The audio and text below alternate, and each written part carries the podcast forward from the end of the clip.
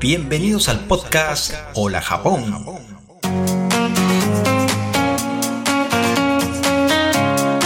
Hola amigos, muy buenas y bienvenidos al séptimo episodio de Hola Japón. En este episodio hablaremos un poquito de fenómenos paranormales en Japón. Conoceremos el parque Aokigahara, llamado el Parque de los Suicidas, que se encuentra ubicado a los pies del monte Fuji, o mejor dicho, a los pies del volcán Fuji. Para ello, entrevistaremos a Juan Honakajodo, un podcaster y youtuber peruano, quien nos contará sus experiencias al respecto y otras cosas más. En este episodio también hablaremos sobre la elección de Maribelén Sakamoto como Miss Universo Japón 2022, una muchacha japonesa de 23 años nacida en Tokio, hija de padre peruano y madre japonesa. Por último, lo nuevo sobre el ingreso de turistas a territorio japonés.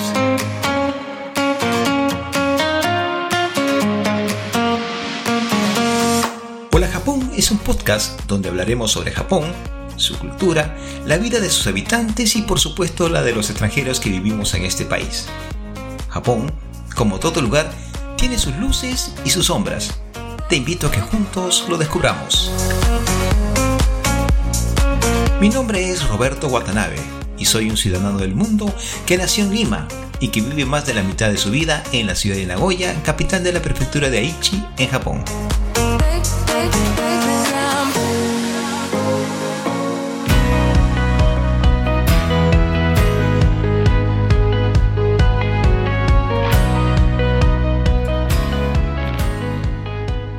¿Qué tal amigos? Hoy estamos lunes 11 de septiembre del 2022 y este es nuestro séptimo episodio de Hola Japón. He demorado más de lo que esperaba para publicar este episodio y espero me disculpen por ello, pero aquí estamos nuevamente.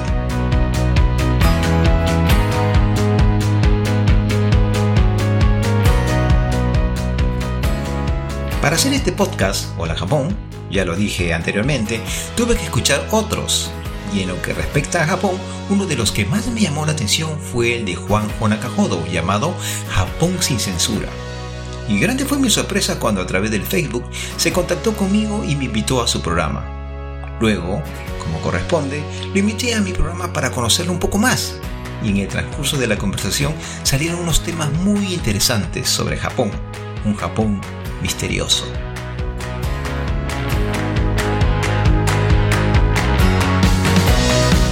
Episodio séptimo.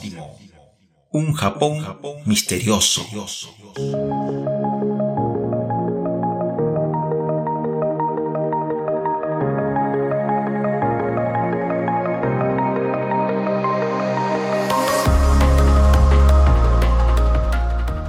Juan José Nakajodo vive en la prefectura de Saitama, en la ciudad de Fukaya, al norte de Tokio y como yo vivo en Nagoya, en la prefectura de Aichi, casi al centro de Japón, nos separa kilómetros y kilómetros de distancia. Pero gracias a internet pude conversar con él. Y bien, ¿quién es Juanjo Nakajodo? Escuchemos entonces amigos la entrevista y descubramos ese Japón misterioso. Y vamos pues a preguntarle a Juan, ¿quién es compadre? A ver, cuéntame Juan. Yo te conocí escuchando tu podcast Japón Censura, pero a ver, Dime, ¿quién es Juan Nakajoda? Bueno, gracias por la invitación y Juan Nakajoda, bueno, un saludo para todos en Hola Japón también. A ver, un peruano, un peruano que llegó a los 16 años a Japón, eh, no tanto por el amor a Japón, eh, sino porque ya la familia estaba acá y, y, bueno, tuve que venir con mis dos hermanos, somos cinco hermanos, dos nacieron acá y dos vinieron conmigo, que es Mayra y Carlos. Aparte de mi tía, que era nuestra apoderada, porque en ese tiempo en el año 2000 más o menos, menor de edad no podían viajar solo, ¿no? tenían que viajar con un apoderado. Así que aprovechamos que mi tía también venía a Japón y nos vinimos cuando yo tenía 16 años. De ahí yo por la universidad y cosa curiosa es que yo, para no venir a Japón, la condición era que yo estudie una carrera universitaria. Y por eso ingresé a la universidad. O sea, no es que yo dije, ah, no, mejor me voy a Japón. No, no, no. Me metí a la universidad, postulé a la uni, no entré, pero quedé cuatro puntos abajo, o sea, cuatro personas abajo de los, del último que entró. Y dije, ah, no, si he quedado ahí y la uni es tranca, me voy a una particular que tenía la oportunidad también de postular ahí y fácil la hago. con ese pensamiento de, no venir a Japón, me metí ahí. Entonces, eh, agarro y postulo a, la, a las peruanas. De 500 postulantes para, para ingeniería de sistemas, yo con 16 años entré en el puesto 16. Así ah, que. Felicitaciones, Juan. Pero. Nada. Y bien, y, entonces qué? ¿Estudiaste, fuiste universitario y llegaste a Japón? ¿Por qué? Es que yo estudié, eh, bueno, ingresé a la universidad y ya como premio me dijeron ya vente a Japón y, vienes con tus hermanos, porque querían, o sea, mis padres igual querían que todos mis, hermanos estén acá juntos, pues, ¿no? Entonces nos vinimos a los 16 años, yo estuve tres meses y de ahí me regresé a, Perú para hacer, para hacer ya el primer ciclo de la universidad. Entonces estudié primer ciclo, segundo ciclo, tercero, cuarto y a los 18 años, ya de improviso, un día antes de tocar con la banda de rock que tenía con unos amigos, eh, me trajeron. Me dijeron, eh, recoge, tus pasajes el jueves en tal sitio y el jueves en la noche viajas. Y, yo, allá. Ah, ya, claro. Y bueno, así es como yo llegué a Japón. y durante todo ese tiempo, bueno, que ya desde los 16 años seguramente has pasado por muchas cosas, ¿no? Pero dime, ¿cómo llegaste a hacer lo que tú haces con Japón censurado? O sea, ¿cómo te animaste a lanzar este, este proyecto? Cuéntame, por favor.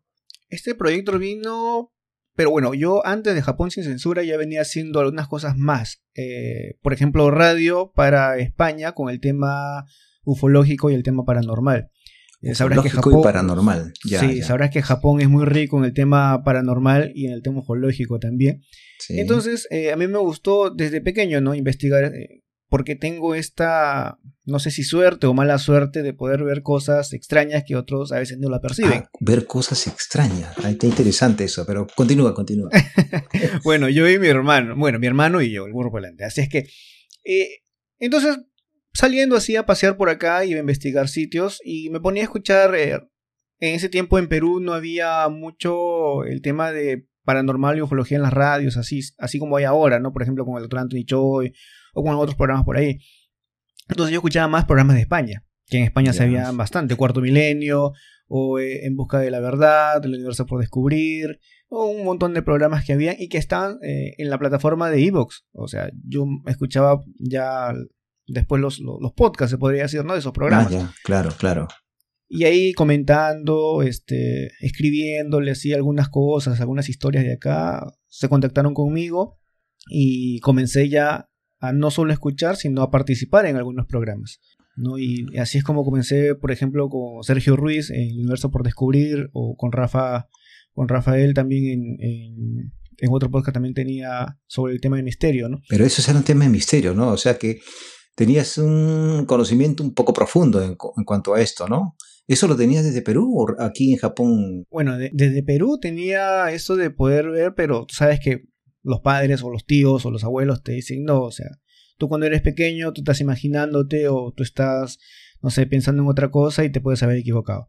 Pero ya, llegan, ya llegando acá a Japón, eh, con experiencias que pasé, y, si quieres, antes, antes que comencemos con el tema de, las radios y esto, te puedo contar una, la que me pasó, la, primera que me pasó a mí aquí en Japón. A ver. Y, y no solo conmigo, sino con un amigo, justo cuando yo me mudo.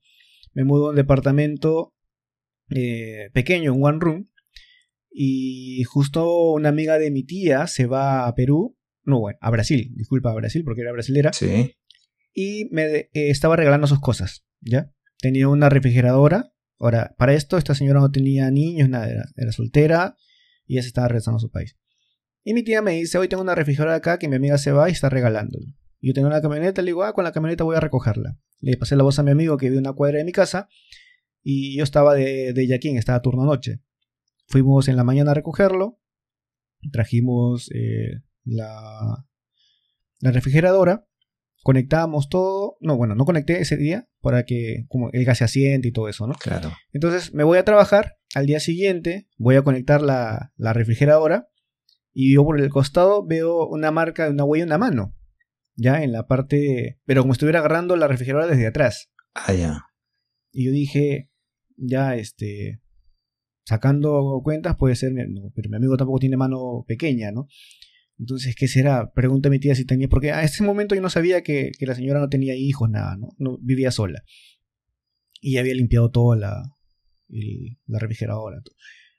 Llamó a mi amigo y me dice, no, bórralo, bórralo, bórralo, le tomé foto. Él se asustó más que yo. Claro. Porque él ya venía con unas experiencias que tenía cuando vivía con su padre en Chizuoka. Ah, ya. Eh, ya pues, entonces eh, pasó lo de la manito esta y en, esa, en ese apartamento, después yo estoy con mi, enamorada, bueno, que eres mi esposa, decidimos mudarnos a un departamento más grande. Y tenía un amigo que tenía problemas ahí con su, enamorada y se separó y no, no tenía dónde quedarse, ¿no? Entonces yo hablé como el, Sacho, el dueño del departamento, era amigo de mi madre, por eso que yo había ingresado ahí sin, ninguna cuenta y nada.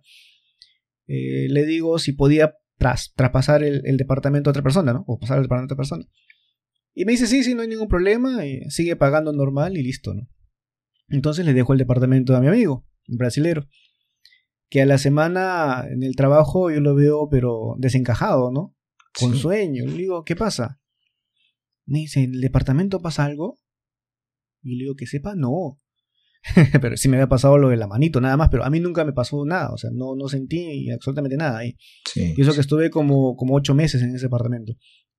Y bueno, él me dice, no, es que cuando yo apago la luz, suena algo en la cocina.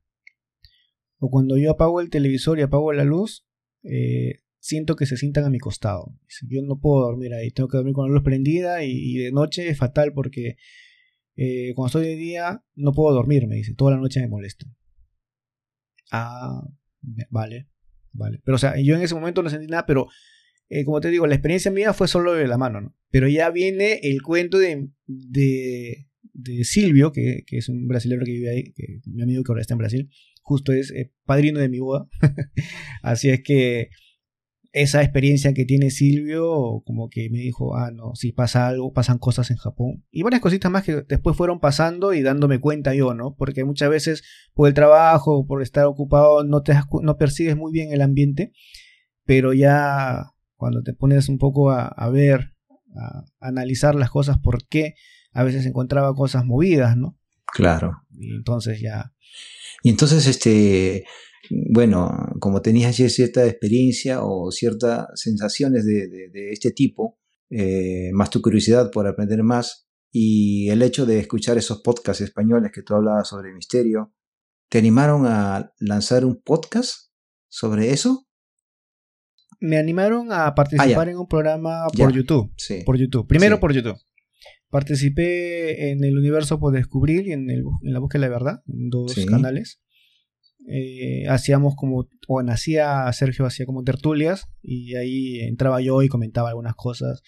Después me contactaron de México también, Johanan Díaz Vargas, que es un investigador ufológico, pero ya más por el tema de ufología también, porque en ese tiempo, bueno, el tiempo del terremoto, se vieron muchas cosas extrañas en el cielo, ¿no? Y yo ya para ese tiempo ya tenía un... un ¿Cuál terremoto, Juan? ¿El del 2011? El del 2011. Ya, el del 2011. En el 2011, por ejemplo, la NHK, eh, en una transmisión en vivo a las 4 y media, graba un objeto tipo eh, cigarro de la, encima de Fukushima. Ya. Después, días antes, las cámaras de seguridad graban 10 a 12 esferas encima de la central de Fukushima. Entonces, ya eso llamó la atención en Sudamérica y el investigador que para ese tiempo trabajaba en Tercer Milenio eh, contacta conmigo y, hicimos un programa sobre eso, ¿no? Sobre el avistamientos ovnis en Japón. Mm, qué interesante. Y de ahí y de ahí me contactan, pero ya diferente, no solo para Misterios, sino que como sabían que yo estaba aquí en Japón y uno que trabajaba para eh, eh, Tercer Milenio, un canal de, México, canal de cable de México, eh, se contactó conmigo para... Tenía una propuesta de radio él, que era Sapienza Radio. Ya.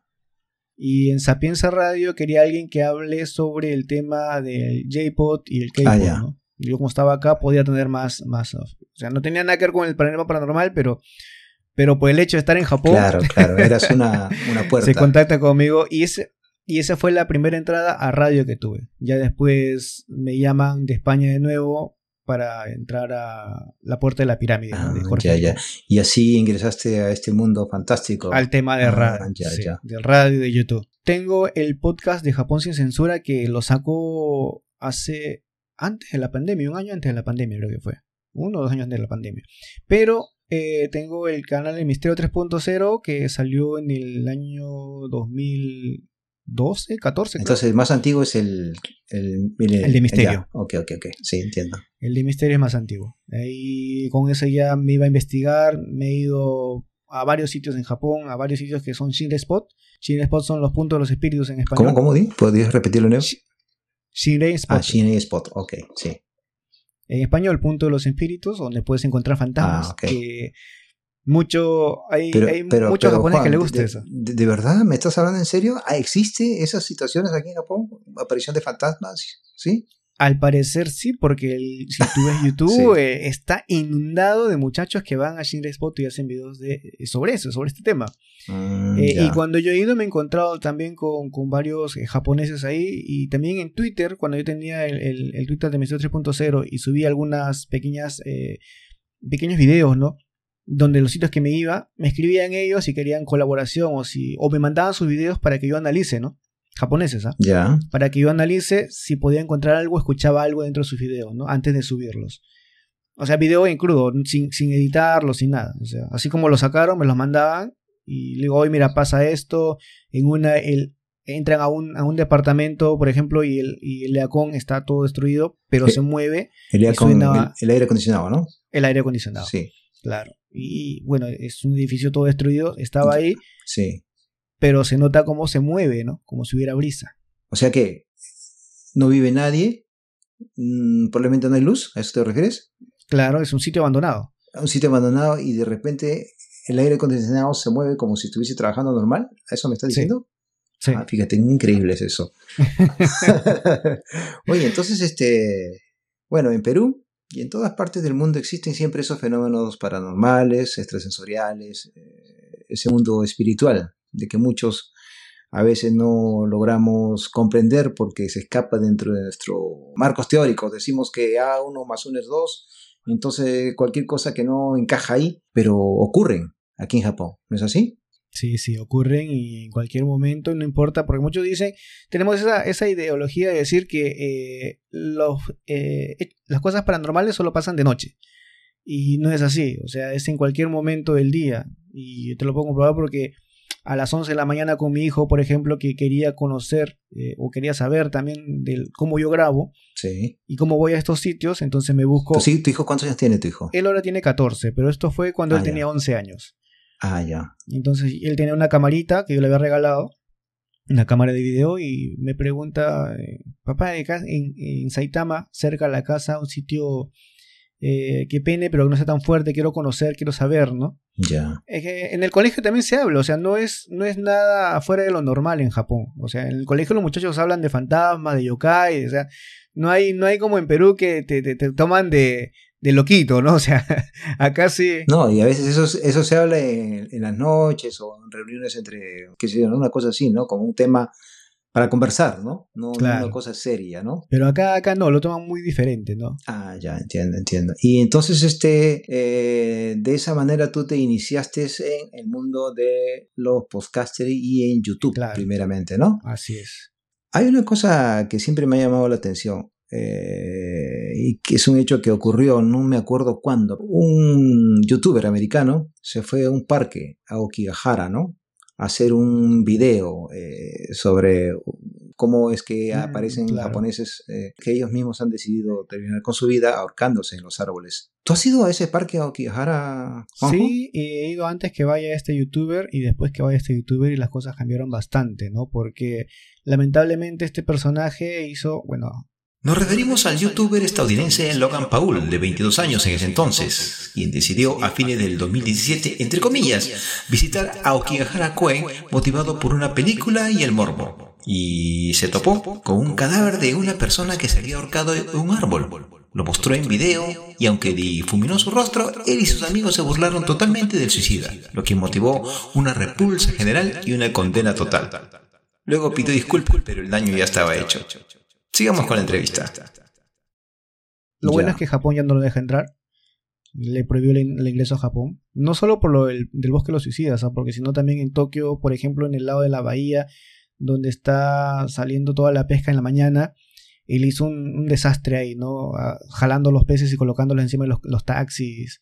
O sea, burlándose de todo el del ambiente acá en Japón. No solo lo que Sí. pasó en Okigahara, que fue fuerte, de grabar y mostrar al público en general eh, un cadáver, ¿no? O sea, hablando ya en frío, ¿no? Sí, pero no solamente eso, sino que se burlaba de él, ¿no? Él y su grupo de amigos. ¿no? Así como lo que hizo en Okihara, también lo hizo en Tokio. Por eso que fue vetado de Japón y, está prohibido entrar, ¿no? Hasta fecha indefinida. ¿Y, tú has ido a ese parque? Antes y después me dices, ¿no? Sí, sí, sí, sí. A ver, cuéntame tu experiencia sobre Okigahara Park o el Parque de los Suicidas. No, el Parque de los Suicidas viene el nombre por la película americana, ¿no? O sea, en sí en Japón no se le conoce como el Bosque de los Suicidas. Ah, ya. En Japón se le conoce solo como Aokigahara Yukai. O Mar de Árboles en español, ¿no? Eh, no tiene ni un contexto, significado de eh, suicidas ahí en ese, en ese parque, ¿no? En Koen. ¿Por qué? Porque en Japón casi todos los parques tienen suicidas. Todos, todos los bosques. Porque en la época de Edo, eh, la gente se moría de, de, hambre, ¿no? No había dinero, no había para comer. Y lo que hacía en ese tiempo era que a las personas de edad y a los niños los dejaban en los bosques. Ya. A que. A que, que le pase lo que, lo que tenían que pasar. Sí, sí. O sea, los abandonaban, ¿no? los abandonaban a su suerte. Mm. Y entonces, cuando hacen en Okigahara, eh, primero querían colocar antenas de radio. Y como era un bosque hecho por lava volcánica del Fuji, que en el año 890 creo que fue que hacen la primera erupción, sí. eh, separa, bueno, aparte de tapar todo de lava, forma tres ríos que hay abajo. A ver, vamos, vamos a definir una cosa. ¿Aokigahara dónde queda? En Shizuoka. Entre Shizuoka y Yamanashi. Está en, el límite. Shizuoka y Yamanashi. Y eso quiere decir, eh, bueno, no te me dijiste del Fuji. Está cerca del monte Fuji. Está en la falda del monte Fuji. Ah, en la falda del monte Fuji. Sí. Ah, de razón que el terreno es, claro, bueno, como es un volcán, que, bueno, que ahorita no está en actividad, quiere decir que todo ese terreno es terreno casi volcánico, ¿no? Así es. Por eso que eh, cuando crece el bosque, crece en la lava volcánica y, se ve desde, la parte de arriba todo ver. Por eso que le dicen este eh, Aokigahara Yukai, mar de árboles, ¿no? Ah, ya, ya. Porque antes había una laguna grande ahí. Ya, ¿y qué me decías de la instalación de, radio? ¿Me decías? Eh, claro, cuando comenzaron a hacer las instalaciones de radio, cuando pasaron por Okigahara, que es la, zona del parque, eh, no entraba la antena, o sea, no había señal. Eh, pensaron que era por el magnetismo de la lava volcánica, por los químicos que hay ahí, los, materiales eh, que estén ahí. Entonces entran al bosque a investigar. Y cuando entran al bosque se dan con la sorpresa de tener, bueno, encontrar, mejor dicho, un sinfín de cuerpos tirados ahí. Ah, ya. Fuera, o sea, no tenían nada que ver con el tema de los suicidas y nada. Todos pensaban que era el tema, como te conté al comienzo de la época de Edo, que dejaban a, a las personas, a las personas ahí a, la deriva, ¿no? En, los bosques. Pero, pero después de eso, es, creo que fue como 500 personas, o 500 cadáveres, disculpa, 500 cadáveres que recuperan del, bosque cuando hacen eh, las instalaciones de, las antenas de radio. Pero igual no hubo señal adentro. Y no hay señal adentro hasta ahora. Ojo que estamos ya 2022. Y ahí eh, hace cuatro años atrás más o menos. Y no había señal adentro todavía. O sea, hay, se corta, hay, se corta, no es eh, fija. Eh, ¿Señales de, de, radio o de, de antena? Antena. de antena, cualquier tipo de antena. Ah, ya, y, y las brújulas normales, peor, no funcionan adentro. Ah, entiendo. Ah, ya, entonces existe algo que... Podría ser que sea el magnetismo, dicen los geólogos, ¿no? Porque entraron los geólogos a investigar, pero lamentablemente encontraron eh, los cuerpos adentro, ¿no? Pero ya después, en el año 93, que entraron a seguir este, investigando el, material, el piso, ¿no? Para poder ver qué, qué podían hacer, ¿no? Sí. Comenzaron a encontrar cadáveres, de nuevo. Porque hubo un tiempo que no, o sea, después que se retiraron todo, hubo un tiempo que comenzó de nuevo, ¿no? Y se preguntaban, pero ¿por qué, no? Y junto con los cadáveres encontraban un libro. Ya. Un libro que salió, y eso te cuento que es ahora, se puede decir ahora poco, ahora se hace poco, en 1993 que sale el libro del Manual del Perfecto Suicida. O sea, esos cuerpos eran personas que te iban a matar. Al parecer, porque les encontraban con el libro abierto, por ejemplo, Ya. Eh, encontraban una persona colgada y justo abajo estaba el libro abierto en la parte donde el manual te dice cómo amarrar una soga, una cuerda. O encontraban cuerpos. Era un manual. Abierto también en la hoja donde te decía qué pastillas tomar. Y encontraban eh, pastillas ya abiertas al costado, ¿no? O botellas con químicos al costado, ¿no? Hmm. Entonces ya comenzaron ahí ya a llevarlo a otro tema que es eh, que este libro podía estar provocando que las personas eh, vayan a suicidarse ahí. Pero no se dijo así, porque no querían dar esa mala fama Entiendo. del sitio, ¿no? Que después ya una película americana le dio el nombre del, del Bosque de los Suicidas, cuando en Japón no lo quieren ver así, ¿no? Sí, e- eso es algo interesante, ¿no? O sea, aquí en Japón tienen un respeto a la muerte, ¿no? Entonces, este, lo ven de otra manera. No es una gran cosa, ¿no? El, el hecho de que alguien decida dar fin a su vida. Pero dime una cosa, este, entonces, cuando descubren estos cuerpos de estas personas suicidas y encuentran ese libro, ¿a qué conclusión llegan las autoridades japonesas? ¿Tienes, ¿tienes alguna información sobre eso? Eh, no, porque no. Sabes que Japón es muy cerrado. Y ese tipo de temas eh, no, no la vas a encontrar en ningún sitio. Yo me he matado buscando. Lo que sí encontré, encontré el libro, sí. El libro lo tengo también. E- El libro, ¿cómo se llama el libro? El libro se llama. Espérame un ratito, unos 5 minutos.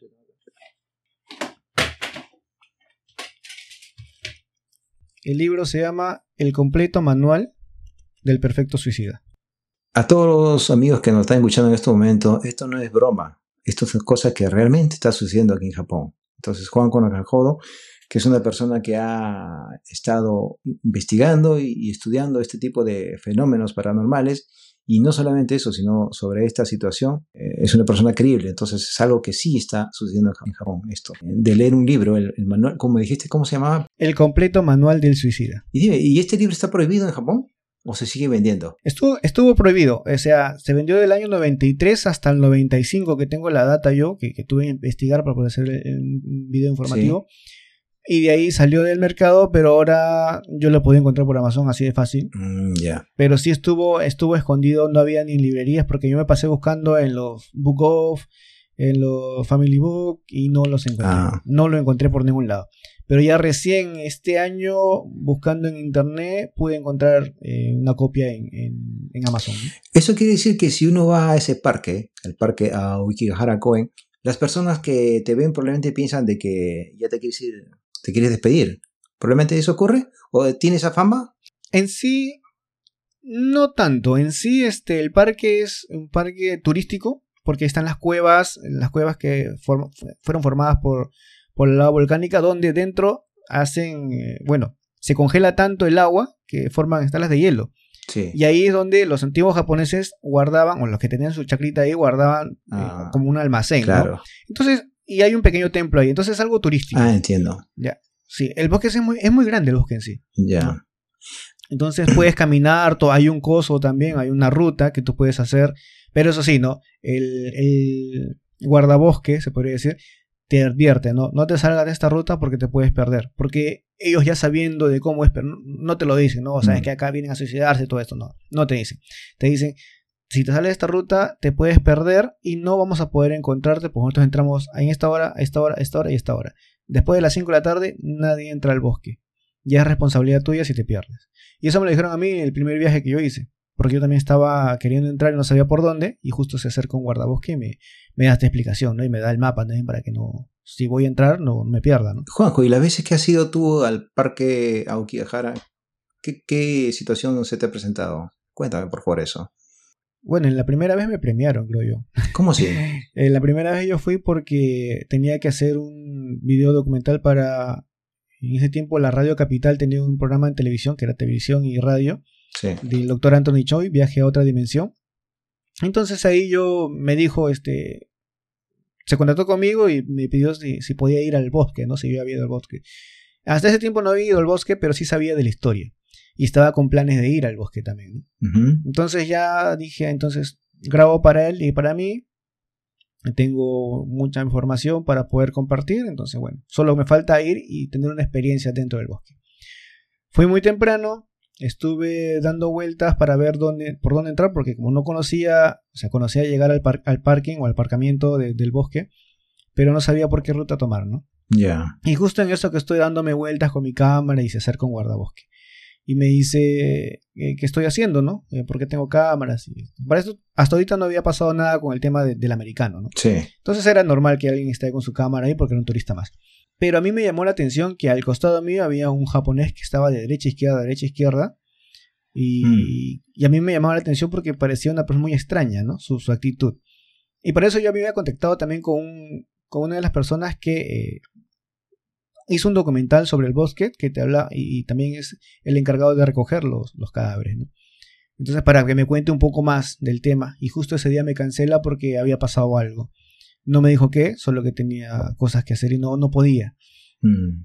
Y listo, yo no podía regresar otro día también, ¿no? porque estaba con, con, los tiempos cortos. Entonces le dije, no, no hay ningún problema, yo voy a ir igual y, y voy a grabar. Ya bueno, estaba yo hablando con el guardabosque mientras yo seguía mirando a este señor que iba de un lado para otro, pero el guardabosque como que no, no existía, o sea, que como que no estaba ahí, como que yo era el único que lo estaba mirando. Me pareció extraño, bueno, termina de hablar, le grabo al guardabosque que me, la explicación que me está haciendo.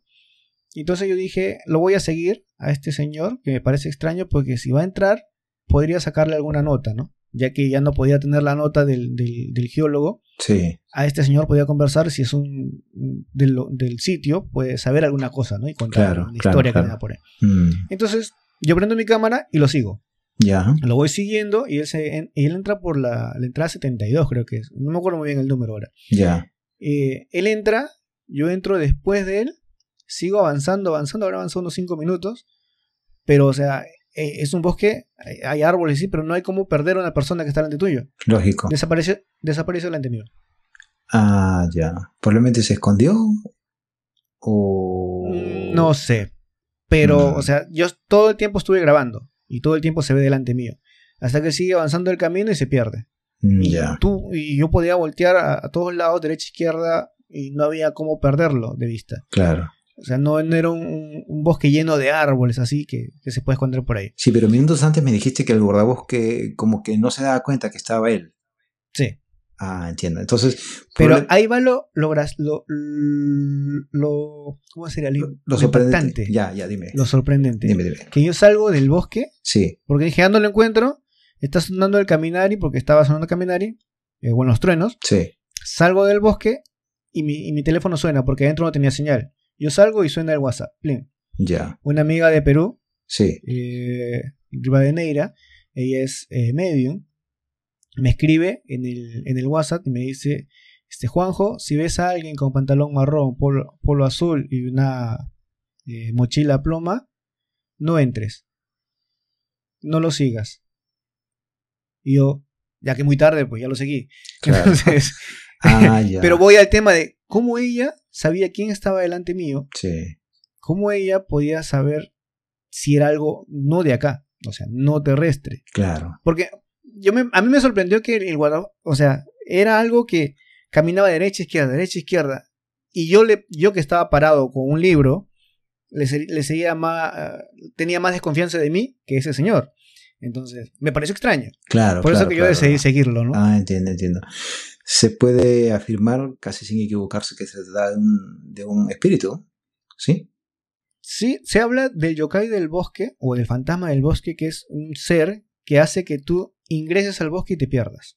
Ah, esa, esa leyenda hay del bosque de Okigahara. Es una de varias leyendas que hay, ¿no? Que hace que estos suicidas también ingresen al bosque y ya por no salir, o, o- o no sé si este ente o espíritu o fantasma o como lo quieran llamar, Sí. Posee esta persona y hace que cometan este acto, ¿no? Pero hay esa leyenda del, del monje del bosque o del espíritu del bosque de Okigahara. Ah, entiendo. Ya. Por ejemplo, en el documental que yo vi de este geólogo, que te dije que iba, a- iba, iba a entrevistar, eh, él estaba en el parking también, eh, antes de entrar a grabar, y justo llega un bus, un ómnibus, donde baja un, un japonés todo desencajado, y era muy tarde ya para, o sea, para que esté esa persona sola. Él se acerca a preguntarle eh, que de dónde era, ¿no? Si iba a estar acá porque ya iban a cerrar el parque eh, ya no iba a haber movilidad para que salga hacia alguno de los sitios de Shizuoka o de Hamamatsu. Y el señor venía de Tokio y no sabía por qué había llegado ahí. Estaba todo... No, estaba despistado y eso es lo que le llamó la atención. Ya. O sea, él no sabía por qué había llegado ahí. O sea, se acuerda que tomó el, el, el ómnibus o el bus desde, desde Tokio, Entiendo. pero no sabe qué hacía ahí en el bosque Akihabara. Es una situación increíble eso, ¿no? Y, y Juan, ¿y tú crees que estas personas que deciden acabar su vida, bueno, aquí en Japón existe un alto índice de suicidio, ¿no es cierto? Sí. ¿Por qué crees que ocurre ese tipo de cosas? Eh, O sea, ¿por qué es que siendo Japón un país industrial, mm, donde supuestamente eh, el costo de vida o el sistema de vida no es tan difícil, ocurre este tipo de situaciones de querer quitarse la vida. ¿Tú tienes, has pensado sobre esto alguna vez? Sí, es que es lo que tú estás diciendo, es un país muy industrial. Hay mucha competencia, hay mucha presión, hay mucho de todo para los japoneses, ¿no? Uno como extranjero está acá y no se da muchas mucho cuenta de eso, ¿no? Hasta que eh, entras a trabajar como japonés en una empresa, que es muy diferente al trato de que los que tienen eh, los extranjeros cuando entras, con, por ejemplo, con Haken, ¿no? A una empresa o por un arbeit o cualquiera, ¿no? A trabajar directamente para la empresa. La presión es muy distinta. Eh, por ejemplo, no puedes negarte a muchas cosas. por ejemplo, una cosa simple podría decirse, ¿no? La limpieza en los Yasumi. En los, antes de las vacaciones se tiene que limpiar las empresas. Muchas veces a Haken no les hacen la limpieza, pero ahí está obligatoriamente ir a hacer la limpieza. Es cierto eso, sí. No te puedes quejar, no puedes decir nada, tienes que estar aguantando el calor y todo. Y, y esa presión que hay también de, sí. de tú tener una producción buena en el trabajo, ¿no? O de que también no te hagan el IGIME, porque esa es otra de las razones de que eh, lleva al suicidio a muchos japoneses, ¿no? El constante IGIME que hacen las empresas. Pero esto, estas personas que toman esa decisión, se les escapa de, de su control, no soportan este tipo de vida asfixiante, estresante, eh, en la cuestión laboral y en cuestión de querer, eh, la cuestión del IGIME, o sea, el hecho de discriminar a la gente y todo eso. Entonces, ¿el suicidio se convierte en una solución a sus problemas? En la salida más fácil. Es que tienes que tomar en cuenta también la educación en Japón. La educación en Japón es muy cuadrada. Tú no te puedes salir de ese cuadrado. Tú no puedes opinar porque tú opinas diferente, no, tú tienes que opinar igual que los demás. Tú tienes que hacer las cosas igual que los demás. Y muchas veces la gente quiere salir de ahí y no puede opta la salida más fácil que es el suicidio. Tú le pones, por ejemplo, así algún ejemplo fácil, eh, una pared, tienes un camino, le pones una pared al frente al japonés, no sabe cómo cruzarla, no sabe, no sabe si romperla, pasar por el costado, por abajo o por arriba, no. Tú un extranjero le pones una pared adelante, te la salta, te la tumba, pasa por un costado, ¿no? Tiene un montón de opciones. A cambio el japonés no. Es un poco muy, muy pegado a la letra. Entonces, esas cosas hace para mí, ¿no? En el tema que yo he estado viendo cuando fui o cuando investigué el tema del suicidio en Japón, sí. es más por ahí, ¿no? No tienen salidas, no saben cómo escaparse o afrontar, mejor dicho, alguna presión, algún problema que tengan y la salida más fácil es desaparecer de ahí, ¿no? No saben afrontar la situación y la salida más fácil es desaparecer. Eh, acabar con su vida, ¿no? Claro, claro, claro. Muy bien, pues Juan, Juan Acajodo, qué interesante eh, conversar contigo. Y bueno, pues este, volviendo a tu cuestión del, del, YouTube y todo este tipo de, cosas. sí, de los podcasts, ¿no? ¿Cuántos canales de YouTube tienes? ¿Tienes dos? Tres, tengo tres. Tres, tienes, ¿no? Tengo el de Misterio, que es el que tengo más tiempo y más seguidores ahí. Tenía programas seguidos los sábados. Ahora por un poco de acumulación de trabajo no podía, pero ya este, este domingo comenzamos con un tema de ufología entrevistando a una persona en Argentina. Ahora también tengo un canal de fotografía, que es mi pasión la fotografía y, siempre posteaba en Instagram las salidas que hacía y, en el Instagram sabes que hay mucho feedback y me escribían a cada rato qué sitio es o qué parámetros tomas en las fotos y digo mejor, más fácil hacer un video, ¿no? me coloco la cámara ahí encima y la otra cámara en la otra mano y ya está, nos salimos juntos, como se diría, ¿no? Claro. hacer, eh, hacer fotografía por ahí. Y bueno, el de Japón sin censura, te digo, se creó dos años antes de la pandemia, más o menos, mm. con amigos del trabajo, ¿no? Eh, que siempre conversábamos de salidas y yo escuchaba, yo soy muy amante de los podcasts, o sea, no solo el misterio, te escucho todo tipo de podcasts, tecnología, eh, de vida en Japón, porque a veces también me escucha, me, gusta escuchar a personas que hablen de Japón, a ver su, punto de vista, ¿no? Sí. del país, estando acá o estando afuera. Lamentablemente, estando acá en Japón, no hay muchas personas que saquen podcast. Sí, eso es lamentable. Es, es más eh, las personas que están afuera y su visión y su perspectiva es diferente. Así o sea, como vienen solo de, de paseo por Ponte, lo más largo que puedan tener es un mes más o menos, o, o tres meses, que es el avisado que le da a España, a Japón, para que se quede acá. Entonces, no es una visión muy concreta, ¿no? De cómo vivir y trabajar en Japón, ¿no? Es algo por encima nada más. Y aparte la barrera del idioma, porque muchos de ellos no hablan el japonés. Mm. Eh, y bueno, es, es muy diferente tratar a un japonés así hablándole perfectamente que, como yo decía antes, ¿no? Este, cuando uno ya acá habla como Tarzán, ¿no? Sí, sí, sí. sí. Cuando Tarzán quiere hablar español. Así Claro. hacíamos lo mismo con los Sí, japoneses. nosotros ¿no? empezamos así también, pues. Claro, en un inicio, lógico. Con señas Y todo eso. Claro, y los que vienen y hacen su- sus programas es más o menos así, ¿no? Y no tienen un- una respuesta correcta o concreta. Es como ahora la- las noticias que salen sobre Japón que, que son bien distintas a, lo- a la realidad que, que está acá, ¿no? No sé si te das cuenta, en, en- en Sudamérica hay muchas noticias de que Japón es así, que es asá. Sí, sí, sí, sí. viviendo acá. Dices, ¿de dónde lo han sacado? Claro, es increíble eso. Sí, a veces ese es eh, gracioso, ¿no? Pero bueno. Y ahí, y ahí salió el, el tema de sacar un podcast de Japón sin censura, o sea, decir las cosas de, de Japón Ya. pero era más eh, enfocado al turismo, ¿no?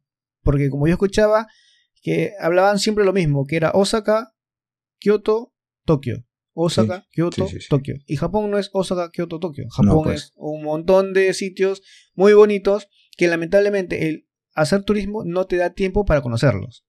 Y entonces queríamos explicar un montón de esas cosas y justo Iván y Yuso, eh, trabajamos en el tiempo juntos, nos gustaba salir. Nos, éramos, como se dice en Perú, muy pateperros.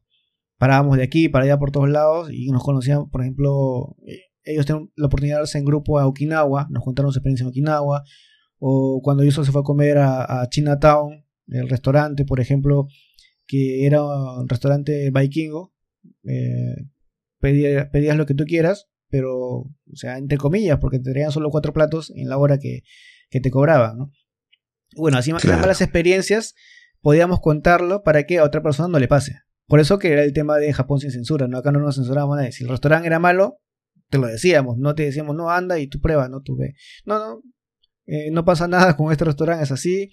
O, o, ven, o anda a este sitio que es mejor, Ah, o por qué no intentas claro. ir a este lado. Entonces, ese era el, el- el espíritu de, del- de Japón al, al comienzo, ¿no? Cuando estábamos los tres y podíamos compartir nuestra experiencia eh, haciendo turismo interno, ¿no? Hasta que el trabajo cerró y, y vino la pandemia. A mí también me gusta escuchar mucho los podcasts y sobre Japón eran muy pocos, ¿no? Pero sin embargo, cuando escuché Japón sin censura, me, me, me gustó bastante y escuché casi todos los programas, ¿no? El de Okinawa fue increíble, muy, muy, muy didáctico y muy gracioso y Sí. todo eso. Eh, Era, eran misios, misios pero viajeros eran. Yo le dije, no, ustedes son viejitos pero viajeros, así que... Bueno, pues Juan, mira, tú como ya tienes bastante tiempo en Japón, eh, bueno, al igual que yo, pero en este caso te, te hago la pregunta a ti, ¿qué, ¿qué recomendaciones darías ahora que hemos tratado, mira, varios temas, ¿no? Hemos tratado sobre la cuestión paranormal, hemos hablado un poco sobre el tema del suicidio y un poco también sobre Japón, ¿no? Cómo, cómo, cómo se ve desde afuera y cómo lo vemos nosotros desde adentro, ¿no? al que quiera venir a Japón, que estudie un poquito el idioma, ¿no? O sea, para que... Como que se vive una mejor experiencia, ¿no? Una mejor experiencia acá porque mm, son muy amables, son muy amables con los turistas. Bueno, pero ojo que son dos tipos distintos, ¿no? Uno es venir de turista y uno es venir a vivir acá. Si vas a venir a vivir acá a Japón, yo sí te recomiendo que le des a full al japonés. Nada que yo vengo con el inglés y lo hago fácil acá en Japón, ¿no? Eh, no te habla el inglés perfectamente. Si te habla, son muy pocos, ¿ya? Son muy pocos. Yo sí recomiendo, lo que siempre recomiendo en el podcast es eso. Si vas a vivir en Japón, aprende japonés. Y si vas a venir de turismo, aprende un poquito porque te va a... Es una interacción muy distinta, ¿no? Al venir y tú hablarle el inglés al japonés que a veces de repente no te entiende, te va a dar la espalda y te vas a llevar una mala impresión. No, Claro. mejor, es, mejor es el idioma. Y después, si vienes, disfruta. Pues disfruta de un país que es muy rico en todo, ¿no? En cultura, en arquitectura, en comida. Pero bueno, Japón es, eh, como le digo, y el tema de fotografía, para los que son fotógrafos y quieren venir a Japón, es Fantástico, ¿no? mm, fantástico, sí. Indescriptible. Y en cuanto a esto de los fenómenos paranormales, ¿tú crees que es un freno para los turistas? No, no creo. Va a ser una experiencia que se van a llevar sí o sí, estando en- aquí. Porque le va a pasar eh, tengo amigos, con, amigos y conocidos que han venido a Japón de turismo y se han llevado algunos sustos también, ¿no? Como que en los ryokan antiguos, por ejemplo, le han soldado el piso, o en los ryokan les han abierto la puerta y cuando han salido no había nadie. O sea, yo tengo historias de amigos ahí que me han contado y de personas que viven acá en Japón, también como para hacer un libro, ¿no? O sea, de, de historias paranormales acá, así que... claro, claro, claro. Bien, Juan. ¿Algún consejo último? Sí, sí, sí, que disfruten su estadía en Japón. Nada más. Que lo disfruten así. Y que no todo es Kyoto, Tokio y, y, Osaka. Ya hay, varios sitios. Hay, Nagoya, está Saitama, está Ibaraki, está Guma. Por ejemplo, los amantes de, de los carros pueden venir a Guma. En Guma está eh, donde se creó el, el, anime inicial D, por ejemplo. ¿no? Están las carreteras ahí, los, los, circuitos de carrera. O no sé, te puedes ir a Okinawa, te puedes ir a Nara, te puedes ir a un montón de sitios. Claro, claro. A Fukuoka. O sea, lo, que le gusta el tema paranormal se puede ir a Fukuoka, por ejemplo. Ahí está una ciudad eh, hundida en, dentro de un dam, que es Inunakimura, que hay una película de, esa ciudad también, una película que tiene la historia real del pueblo, que es lo que pasó ahí, y bueno, pueden ir a pasear los que les gusta el tema paranormal también ahí. Juan, ¿dónde te encontramos por internet? Dime. Bueno, a mí me encuentran en Japón sin censura, Ahí lo pueden encontrar en Facebook, en Twitter y en YouTube. Y bueno, en todos los eh, sitios de, que reparten los podcasts, ¿no? En Evox, en Anchor, en, bueno, en Apple Podcast, Google Podcast. También me encuentran en Facebook como Juanjo Nakajodo o Juan Nakajodo. Lo malo que está en Kanja, ¿eh? tienen que buscarme por ahí. Pero me van a encontrar, me van a encontrar eh, en Japón sin censura, ahí pueden encontrar. O Experiencias Paranormales también en Facebook, que, que es el canal de Misterio 3.0, que también lo pueden encontrar en YouTube como Misterio 3.0. Muy bien, Juan. Así que me pueden encontrar en cualquier lado. Hasta en la sopa, hasta en la sopa, como decía mi amigo Napoleón. bueno, pues Juan Nakajodo esta vez fue invitado de Hola Japón. Gracias por tu participación, Juan, en esta noche. Y nos estaremos comunicando más adelante. Estaremos conversando siempre y siempre mantendremos el contacto, Juan. Buenas noches y gracias por la invitación y hola Japón para todos.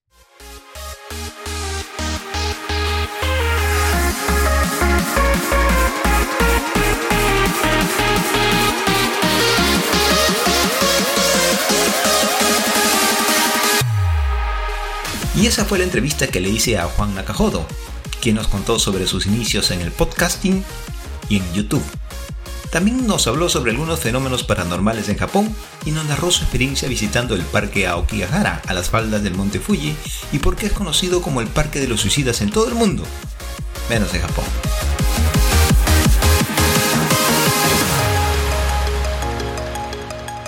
Desde el sábado 10 de septiembre se celebra en Japón el Sekai Isatsu Yobo Day, o el Día Mundial para la Prevención del Suicidio en el archipiélago japonés, tal cual lo podemos leer en la web de Noticias Nippon. Esto fue establecido en el año 2003 por la Organización Mundial de la Salud, OMS, y la Asociación Internacional para la Prevención del Suicidio, IASP, realizada en Estocolmo, en Suecia. El objetivo de la celebración es fomentar en todo el mundo compromisos y medidas prácticas para prevenir los suicidios. En Japón, de acuerdo a la ley básica de contramedidas contra el suicidio, del 10 al 16 de septiembre se celebra la Semana de Prevención del Suicidio con la participación de ministerios, gobiernos locales y organizaciones relacionadas, quienes implementan iniciativas como proyectos de consultas y actividades para promover una sociedad en la que nadie esté obligada a suicidarse. Como dato adicional, podemos decir que, por ejemplo, en el año 2021, el número de suicidios en Japón fue de 21.007 personas.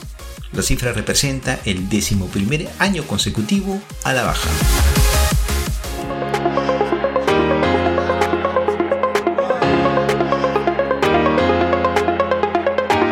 Recuerda que si quieres escuchar este podcast, lo puedes hacer utilizando cualquier aplicación de podcast instalado en tu dispositivo móvil.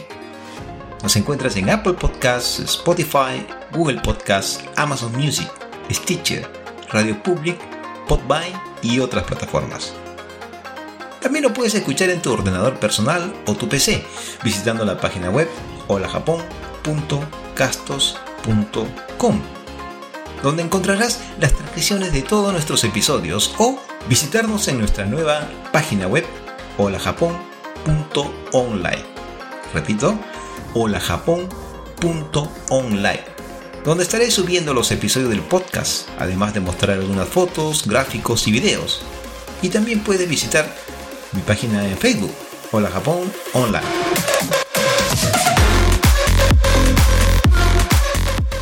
Sigamos con el programa.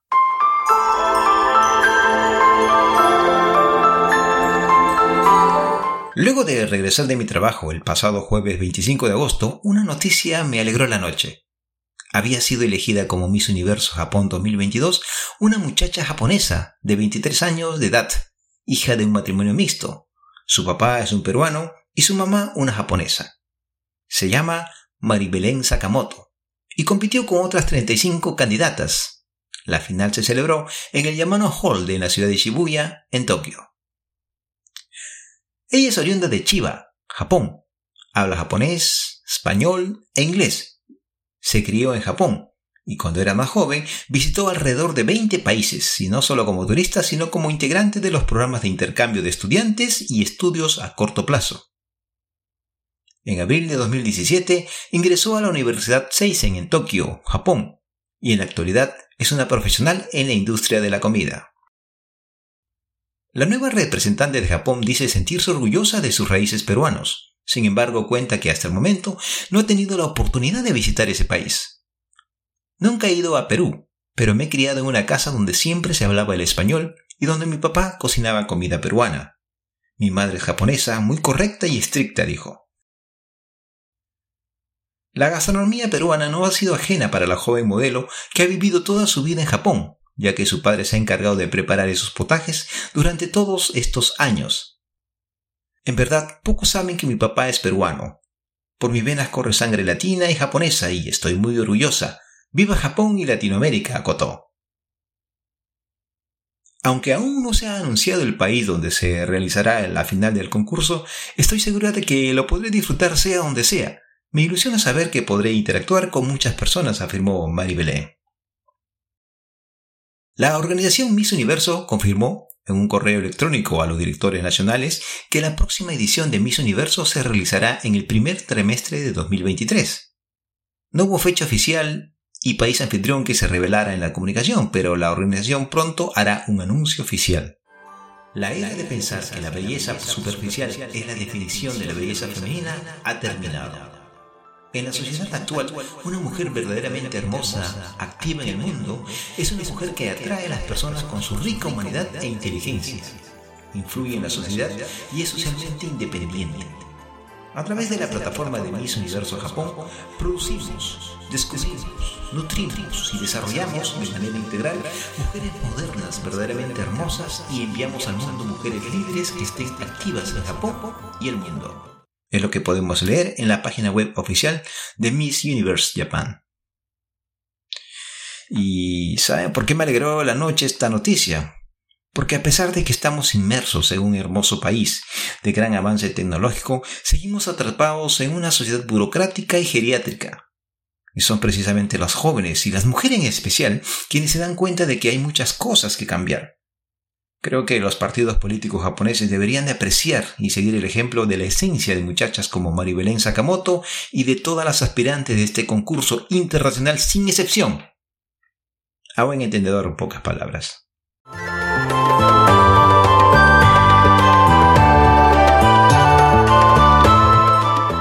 Desde el primer programa de Hola Japón lo dije y lo vuelvo a repetir. Japón no es solo manga, anime, sushi, samuráis, ninjas, geishas, kabuki y un largo etcétera. Japón es más que eso. Claro. Pero si tienen pensado venir a Japón, averigüen bien el clima al momento de arribar al archipiélago japonés. Ahora se viene la época de los tifones o los taifus, que por lo general se forman a unos miles de kilómetros al sur de Okinawa en el Océano Pacífico y que se desplaza hacia Japón la mayoría de las veces o se desvía a Corea y China. Y si tienen pensado venir a Japón a estudiar o a trabajar, estudien Nihongo. Lo mismo vale para los turistas. Y no solo lo digo yo, las personas que he entrevistado también lo dicen, como Miguel Otake, practicante de Aikido en Japón, y lo confirma. Naomi Fuji, una japonesa que habla bastante bien el español y que es además profesora de salsa, merengue y bachata, también lo recalca.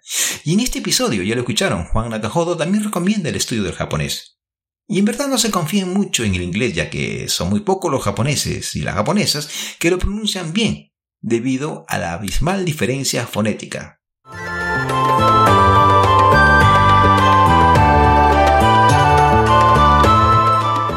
Ya hace poco el primer ministro japonés Fumio Kishida, quien luego de recuperarse del COVID-19, manifestó las nuevas medidas que relajan las restricciones de ingreso al archipiélago nipón a partir del 7 de septiembre este año para los turistas. La primera es el aumento de turistas diarios hasta las 50.000 personas que arriben del extranjero, incluidos los ciudadanos nipones. La segunda consiste en que aquellas personas, sin importar su nacionalidad, que han recibido tres dosis de vacunas COVID-19 no necesitan presentar una prueba negativa de coronavirus. La tercera consiste en que cualquier visitante extranjero con fines de ocio puede viajar dentro del país sin la compañía de un guía, pero precisan de una agencia de viajes autorizada para que le organice su estancia y gestione su visado.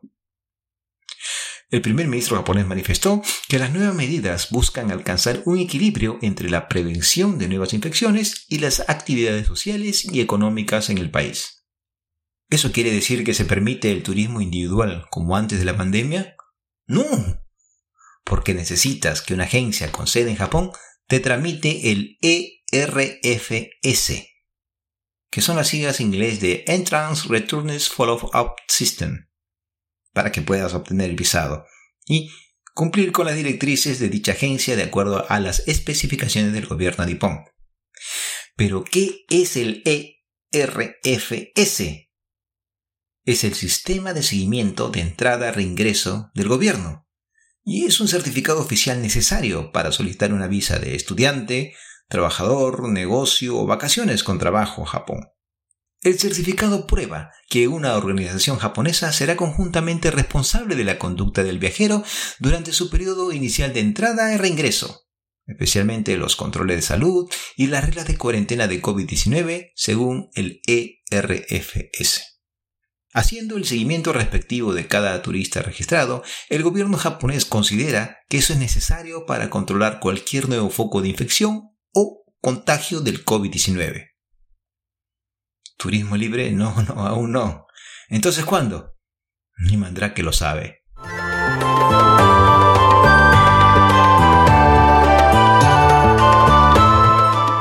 A fines de agosto ya publiqué una nueva página web, holajapón.online, y será la que potenciará más adelante al 100% el podcast Hola Japón, con fotos, gráficos y videos, el contenido de cada episodio. Poco a poco vamos avanzando y siguiendo a Antonio Machado, caminante no hay camino, se hace camino al andar.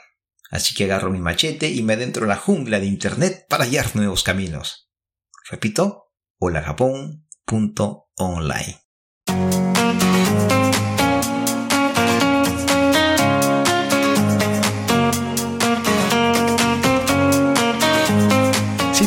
podcast Hola Japón, coméntaselo a tus amigos, suscríbete y deja una reseña.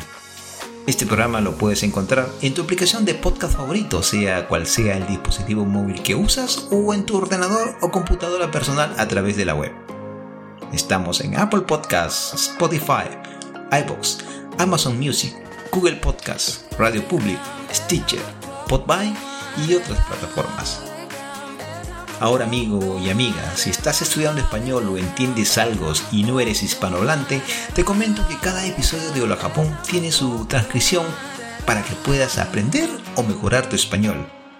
Lo encuentras en la web holajapón.castos.com. Repito, holajapón.castos.com. O puedes visitar nuestra nueva web holajapón.online. Bueno amigos, ya nos estamos acercando al final del programa, no sin antes saludar y agradecer a Juan Nakajodo por su tiempo para la entrevista, saludar a Mariano Napoleón, Miguel Fullita, a los hermanos Orco, María, Verónica, Jaime y Marco, saludar a Félix Urquizo, Robert Cuadros, Mario Bennett, Edith Grimaldi y a todos los que me hacen llegar sus comentarios y saludas y que me motivan más de lo que estoy. Y gracias a ti, que te encuentras al otro lado, escuchándome con los audífonos puestos o el parlante en el auto mientras conduces. Siempre estaré en deuda con ustedes con respecto a los tiempos de publicación.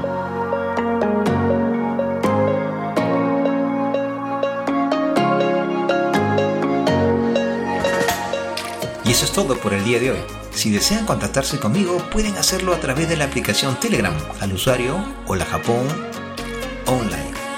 Hola Japón punto y sin acento la O, seguido de una raya abajo y luego la palabra online.